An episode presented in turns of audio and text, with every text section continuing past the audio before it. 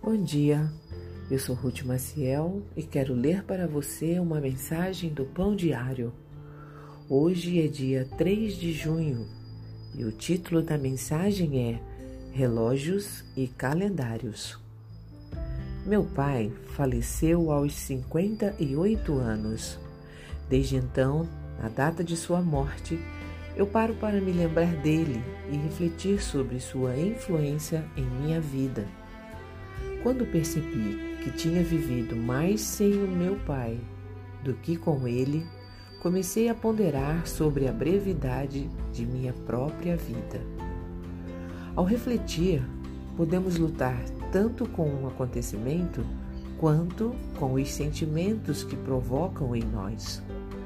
Embora meçamos o tempo com relógios e calendários, lembramos de momentos por causa dos acontecimentos.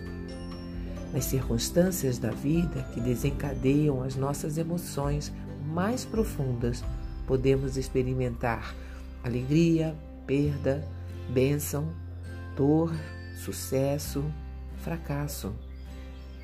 Em Salmo 62 está escrito: Ó oh, meu povo, confie nele em todo o tempo, derrame o coração diante dele, pois Deus é nosso refúgio essa declaração de confiança não aconteceu num momento tranquilo. Davi escreveu essas palavras enquanto estava cercado por inimigos.